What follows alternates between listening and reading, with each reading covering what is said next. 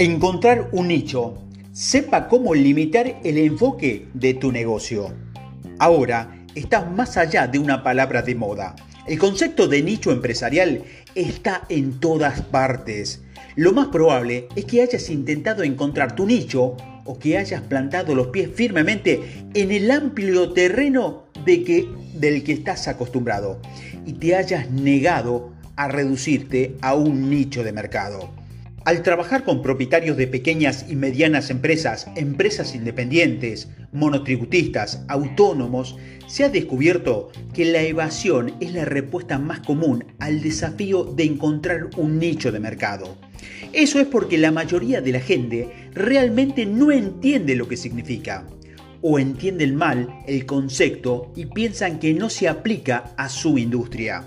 Pero si no estás reduciendo tu enfoque de alguna manera, también estás perdiendo negocios.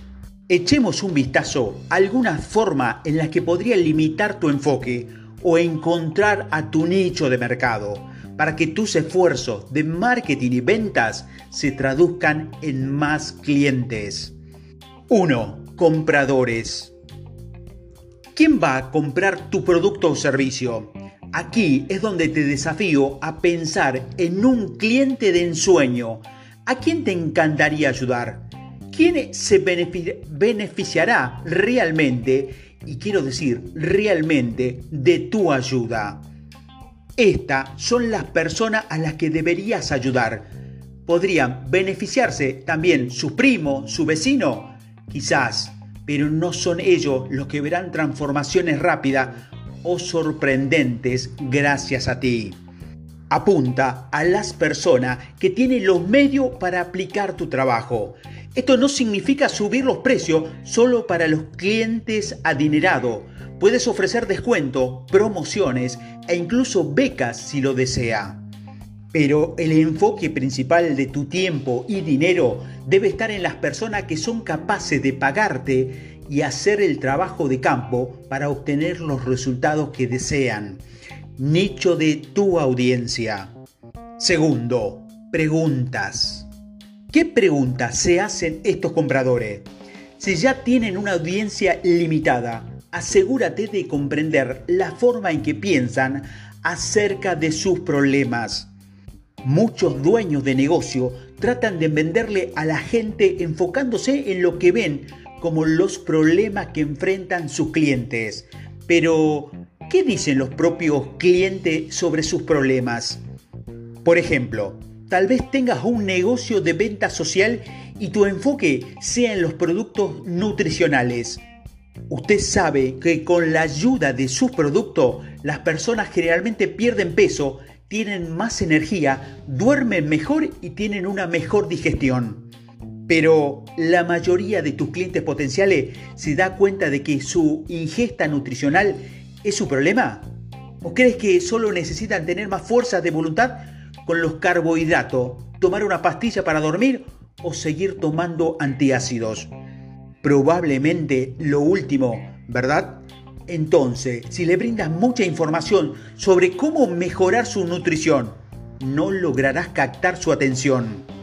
En su lugar, limita tu lenguaje promocional, incluidas tus publicaciones en las redes sociales, a los problemas que tienen y cómo piensan sobre ellos. Nicho tu marketing. Tercero, soluciones. ¿En qué solución estás enfocado? Si caminas por las calles de la ciudad de Buenos Aires y encuentras una ferretería multipropósito que vende electricidad, vende artículos de construcción, ese negocio, ¿cómo se relacionan esas cosas?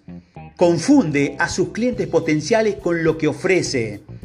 Seguro, es posible que tengas acceso a una amplia variedad de productos que podrías vender a través de tu negocio, pero necesitas hablar sobre todo con ellos. O tal vez tengas una experiencia profesional variada que ofrezcas diferentes servicios para maximizar, tus ganancias potenciales. Pero ¿es ese el mejor uso de tu tiempo y dinero de marketing? Aquí es donde resulta útil una auditoría de tus ventas anteriores. Debes echar un vistazo a lo que vendiste el año pasado. ¿Cuánto vendiste en esa categoría? ¿Con qué frecuencia esas, esas ventas estuvieron directamente relacionadas con alguna promoción que hiciste? Si hablaste en Facebook sobre tus nuevos productos, pero nadie los quería porque inicialmente acudieron a ti para los productos antiguos y no relacionados. Tienes que tomar una decisión. Pregúntese, ¿qué servicio o producto puedo respaldar realmente y concentrarme en brindar esa solución en general?